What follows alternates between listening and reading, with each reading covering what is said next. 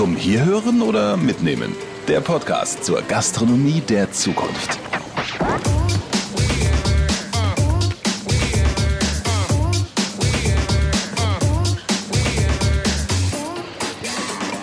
Also wir schauen immer mehr auf uns selbst und wir wollen unseren Körper auch optimieren.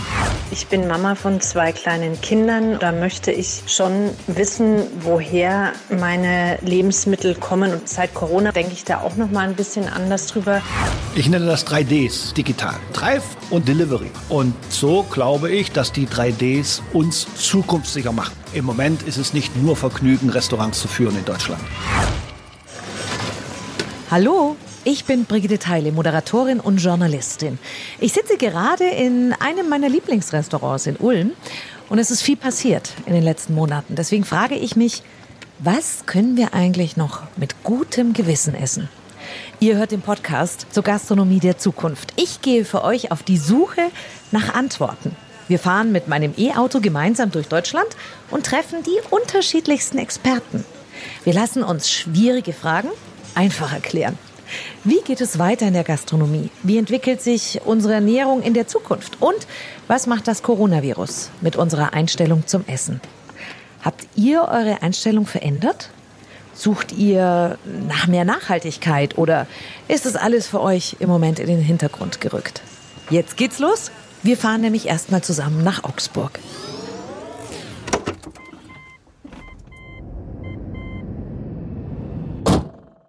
Hier in Augsburg ist das bekannte Institut für Generationen und Zukunftsforschung.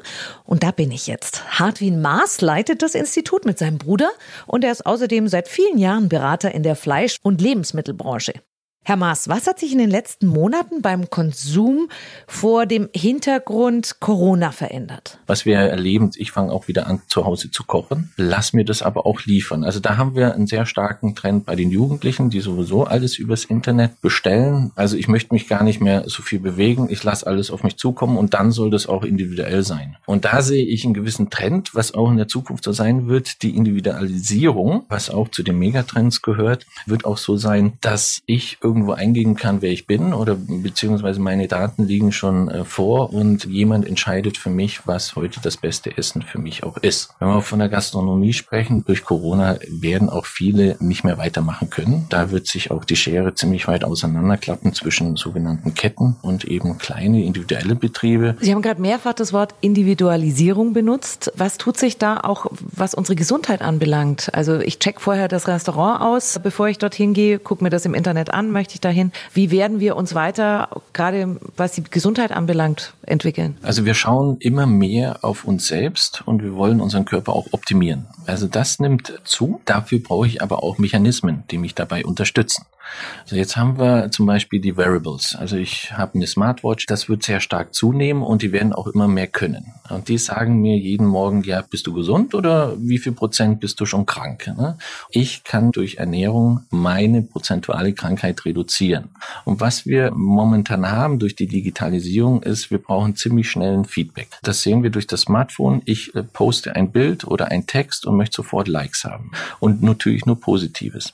Das habe ich jetzt nicht nicht, wenn ich was Gesundes esse, sehe ich nicht sofort einen Effekt.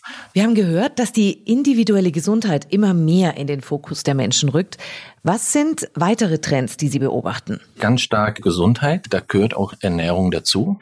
Sicherheit, das ist ganz wichtig. Wir sehen das auch bei den Jugendlichen, dass es eher in die konservative Richtung geht und die Individualisierung. Das wird ein sehr starker Trend sein, auch wenn wir da Richtung Gastronomie gehen. Wir haben zwar die Ketten, aber inwiefern können Sie es für mich individuell gestalten. Und das Auto, das wie Drive-In etc., das wird ein Thema werden, individuell auf mein Leben zugeschnitten. Es spielt sich vieles im Auto jetzt ab. Essen spielt natürlich immer eine Rolle. Es ist immer was Gesellschaftliches. Mit Freunden, ich möchte dabei auch kommunizieren. Dem sein wird sich das auch so entwickeln, dass das bleibt, der gesellschaftliche Kontext. Aber in welchen Rahmen? Der wird sich ändern. Wie kann dann so ein Rahmen aussehen? Dadurch, dass ich hier esse, möchte ich mich ja auch gewissermaßen abheben. Ich möchte ja auch ein Foto davon machen von dem Essen und das ist genau mein Burger speziell für mich jetzt kreiert. Wiederhergestellt worden ist, das wird sich auch entwickeln, auch die Inhaltsstoffe. Aber wie gesagt, es, es ist jetzt individuell extra für mich. Ob der Nachbar jetzt tatsächlich das Gleiche hat, das interessiert ja nicht. Das sieht man ja auch auf dem Instagram-Post nicht. Wir sind ja gerade in einer sehr extremen Zeit mit Corona. Was glauben Sie, was sich tatsächlich von dem, was Sie jetzt gerade sagen, dann auch nach Corona noch weiter durchsetzen wird? Weil man natürlich immer in der Ad-Hoc-Situation sich anders verhält, als dann, wenn es wieder vorbei ist. Es wird jetzt nicht plötzlich was Neues äh, kreiert durch Corona. Was davor schon angeschoben worden ist, das wird sich jetzt etablieren, das wird auch extremer werden. Wir haben natürlich den gewissen Trend im Bio, der ist noch relativ gering.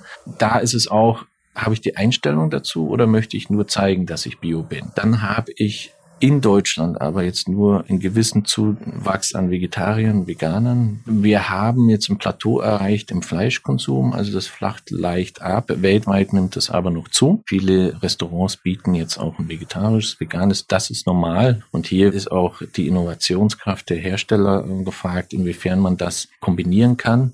Also vegan und Fleisch wird auch zunehmen. Zum Beispiel, wenn ich einen Burger hernehme, ist der 100% Fleisch oder ist das 50% weniger Fleisch? Fleisch und dafür was anderes, was Pflanzliches, weil dann habe ich beide bedient und den Fleischkonsum gewissermaßen reduziert. Also es geht ja auch immer um das Gewissen, aber man, man forscht dann auch schon sehr stark an Alternativen, die Herstellform wird sich ändern. Ich muss jetzt nicht mehr die Kuh von der Weide nehmen. Also sagen viele, der Prozess ist auch viel zu ineffizient. Das kann man einfach gestalten, indem ich das Fleisch einfach drucke oder anders herstelle. Das ist verrückt. Das heißt, mein Fleisch kommt aus einem 3D-Drucker oder wie? Zum Beispiel. Jetzt dauert's ja mit dem Fleisch aus einem 3D-Drucker vermutlich noch ein bisschen, bis es das dann überall zu kaufen gibt. Aber wie sieht es denn im Bio-Bereich mit der Nachfrage aus? Das ist lokal, das ist biologisch, also das auch von hier äh, Produkte, die sind äh, stark gefragt, aber nur beim Prozentteil. Man muss ja schauen, okay, was bin ich bereit dafür zu zahlen? Ich weiß, das ist für mich gesünder, das ist für mich besser, das ist auch für die Natur, also gerade die nachhaltige Komponente, also auch das Soziale etc. Ich, ich äh, unterstütze die heimische Wirtschaft, aber bin ich da bereit dafür zu zahlen? Und da ist der Prozentteil noch zu gering, damit sich das wirklich für viele Unternehmen lohnen würde, sich nur darauf zu spezialisieren. Rutschen wir auch gesellschaftlich so ein bisschen auseinander? Also, dass wir auf der einen Seite zum Beispiel Unverpacktläden haben und Menschen, die das sehr stark und vehement leben wollen, Nachhaltigkeit, Ökologie, Bio und auf der anderen Seite aber billig, billig Fleisch im Discounter. Das ist ja jetzt schon der Trend. Also ich kaufe alle möglichen Sachen für den Alltag beim Discounter und äh, paar Sachen im Bioladen. Ich habe einen Webergrill für über 1000 Euro, aber leg da das Billigfleisch drauf für 1,99. Und solange ich das noch habe, wird es kein Umdenken geben. Das stimmt. Da muss sich jeder selber hinterfragen. Lasst uns weiter auf die Reise gehen, denn wie sieht das alles dann in der Praxis aus? Die ganz Großen sind ja in einem spannenden Wandlungsprozess. Auch hier wird das Bedürfnis nach mehr Klimaschutz, Regionalität und weniger Plastik wahrgenommen. Deswegen geht es jetzt nach München in die Unternehmenszentrale, einer der Global Player.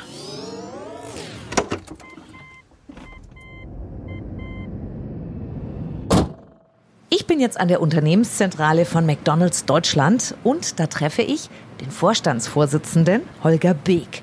Nicht irgendwo, nein, natürlich in der Testküche. Yummy! Da werde ich nämlich mein erstes Mal heute erleben. Lieber Herr Beek, wir wollten ja heute eigentlich zum Thema Nachhaltigkeit miteinander sprechen, aber da draußen passiert gerade einiges, was durchaus auch einen Einfluss auf Sie und Ihre Arbeit hat. Was macht Corona mit McDonald's und mit Ihnen persönlich? Zunächst macht es mal nachdenklich. Und wenn man so drüber nachdenkt, dann bezweifelt man manchmal, dass alle Menschen in Deutschland bereit sind, aus bereits Gelernten die richtigen Schlüsse zu ziehen. Wie sehen Sie Ihre Rolle und die der Gastronomie während der Pandemie? Ich bin zutiefst davon überzeugt, dass die deutsche Gastronomie und McDonald's im Speziellen extrem wenig dazu beigetragen hat, dass sich der Virus verbreitet. Ganz im Gegenteil, wir haben durch wirklich äh, hohe Investitionen den Besuch noch sicherer gemacht, als er ohnehin schon war. Zum Beispiel? Statistisch gesehen kostet es einen normalen durchschnittlichen Drive in etwa 7500 Euro im Monat unter Corona-Gesichtspunkten zu betreiben. Von Anfang an haben unsere Mitarbeiter permanent und stetig eine Maske auf. Ich verstehe nicht, warum viele Länder nicht gesetzlich durchgesetzt haben, dass auch die Gäste bei einem Restaurantbesuch Masken tragen. Was genau haben Sie in den Stores gemacht, um den Gästen einen sicheren Besuch zu bieten? Wir haben Plätze reduziert. Wenn Sie von 100 Plätzen vorher ausgegangen sind, haben wir im Durchschnitt noch 50. Das haben wir versucht zu optimieren für den Winter, indem man Schutzwände eingezogen hat. Es ist auch der Fakt, dass wir in fast allen Restaurants Lüftungsanlagen haben, die die Räume mit Frischluft versorgen. Wissenschaftler sagen, das hilft. Alle unsere Franchise-Nehmer, alle Gastronomen haben viel Geld investiert, um es wirklich sicher zu machen. Aber jammern passt nicht zu uns, nützt nichts. Ich nutze die Situation einfach für die Zukunft. Was kann uns zukunftssicherer machen als das, was wir ohnehin schon haben. Mhm. Und was genau macht McDonald's zukunftssicher? Zu welchem Ergebnis sind Sie gekommen? Ich nenne das 3Ds. Das erste D ist digital, indem man eine App hat und indem man versucht, alles Mögliche, zum Beispiel bestellen, kontaktlos zu machen. Bezahlen, bestellen, liefern und so weiter. Unser Drive-Anteil war früher, vor der Krise, bei 30 Prozent. Der ist heute am Ende des ersten Krisenabschnittes, nenne ich das mal, war der so bei 50 Prozent. Ich glaube, dass sich die Digitalisierung auch im Drive fortführen muss. Wir werden also im Durchschnitt so um die 50.000 bis 60.000 Euro investieren im nächsten Jahr in jeden Drive, um den zukunftssicher zu machen. Und das dritte D ist Delivery nämlich die Auslieferung und eine dementsprechende App hat. Und das haben wir im Moment in 184 Restaurants in, glaube ich, 38 Städten. Und so glaube ich, dass die 3Ds uns zukunftssicher machen. Sie haben ja auch im letzten Jahr schon auf einen Food-Trend reagiert und einen veganen Burger eingeführt. Ich bin ja überzeugte Fleischesserin. Wie ist das bei Ihnen, Herr Beek? Ich bin nicht nur beruflich Fleischesser, ja klar. Sie sind bei meinem ersten Mal dabei. Wie fühlt sich das für Sie an? Wie die vielen ersten Male, die ich schon erlebt habe.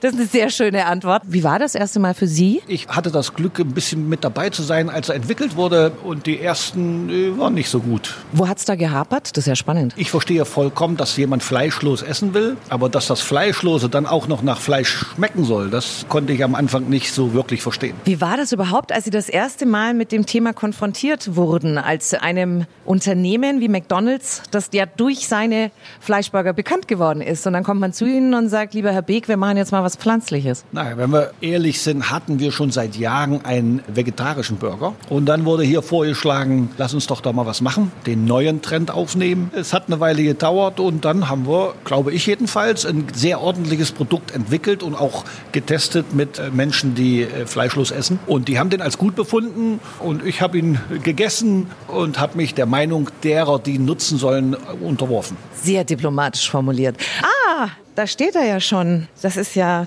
Meine Tochter lebt vegan, meine ältere. Man kann sich die Töchter halt nicht aussuchen. die hat sich ihre Mutter auch nicht aussuchen können. mm, das schmeckt. Kann man wirklich essen. Das schmeckt gut. Ich gehe davon aus, dass wenn Sie ein Veganer wären, dann würden Sie den mit Lust und Liebe essen, wenn Sie denn wüssten, dass es diesen veganen Burger gibt und wenn Sie bereit sind zu akzeptieren, dass man bei McDonald's auch vegan essen kann. Also, ich muss das nicht sagen, dafür kriege ich kein Geld, aber ich finde den echt lecker. Freut mich. Ich kann es auch sehen. An welchen weiteren Maßnahmen arbeiten Sie im Moment, um den Gästen ein Essen mit gutem Gewissen bieten zu können? Das ist die Frage der Fragen. Wir probieren alles. Beispielsweise werden alle unsere Restaurants mit grünem Strom betrieben, seit vielen Jahren. Und das kostet Geld. Aber das ist unser Beitrag zur Umwelt. Jetzt sagt unsere Regierung, das Autofahren ist nur dann super, wenn es elektrisch stattfindet in den nächsten Jahren. Allerdings müssen die auch tanken. Das können Sie in den nächsten Jahren zunehmend bei McDonald's, weil wir gerade kurz davor stehen, an allen unseren Drive-Restaurants Elektro-Tankstellen zu installieren. Das ist eine große Initiative, kostet sehr, sehr, sehr viel Engagement, aber scheint mir notwendig, um da vorbildlich voranzugehen. Nicht schlecht. McDonald's ist dann quasi sowas wie Deutschlands größte E-Tankstelle. Was für Pläne gibt es sonst noch? Wir haben eine Verpackungsstrategie und ja, wir verpacken unsere Produkte, weil das unser System ist und wir vermeiden Verpackung, wo auch immer es geht. Wir haben eine Verpackungsroadmap. Wir halten uns an, an alle gesetzlichen Bestimmungen. In der Regel übertreffen wir die bei Weitem. Beispielsweise jetzt unsere Roadmap für das Reduzieren oder das Weglassen von Plastik, Holzlöffel, McFlurry-Becher und andere Dinge. Alles da Daran arbeiten wir. Wir haben vor einigen Monaten im letzten Jahr eine Filiale in Berlin mal eine Woche lang betrieben. Better M-Store haben wir dazu gesagt. Und da haben wir verschiedene Materialien ausprobiert, um unsere Burger nicht in, wie wir sagen, Clamshells zu verpacken, sondern zu wrappen. In Papier. Papier aus Gras. Das ist eine wunderbare Sache. Es schont natürliche Ressourcen, es schont die Umwelt, es erfüllt seinen Zweck, es sieht cool aus, es riecht angenehm. Also das ist eine Innovation. Wir brauchen noch ein paar Monate Zeit und dann würde ich denken, dass wir die ersten Produkte in sogenanntes Graspapier wickeln. Da bin ich mal gespannt. Das hört sich sehr interessant an. Wir haben schon sehr viel über die Produkte, die verwendet werden, gesprochen. Wie ist es denn mit der Herkunft der Rohwaren? Wie beweglich ist McDonald's da? Sehr beweglich. Aber eins ist klar, der Trend geht ja auch hin zu regional.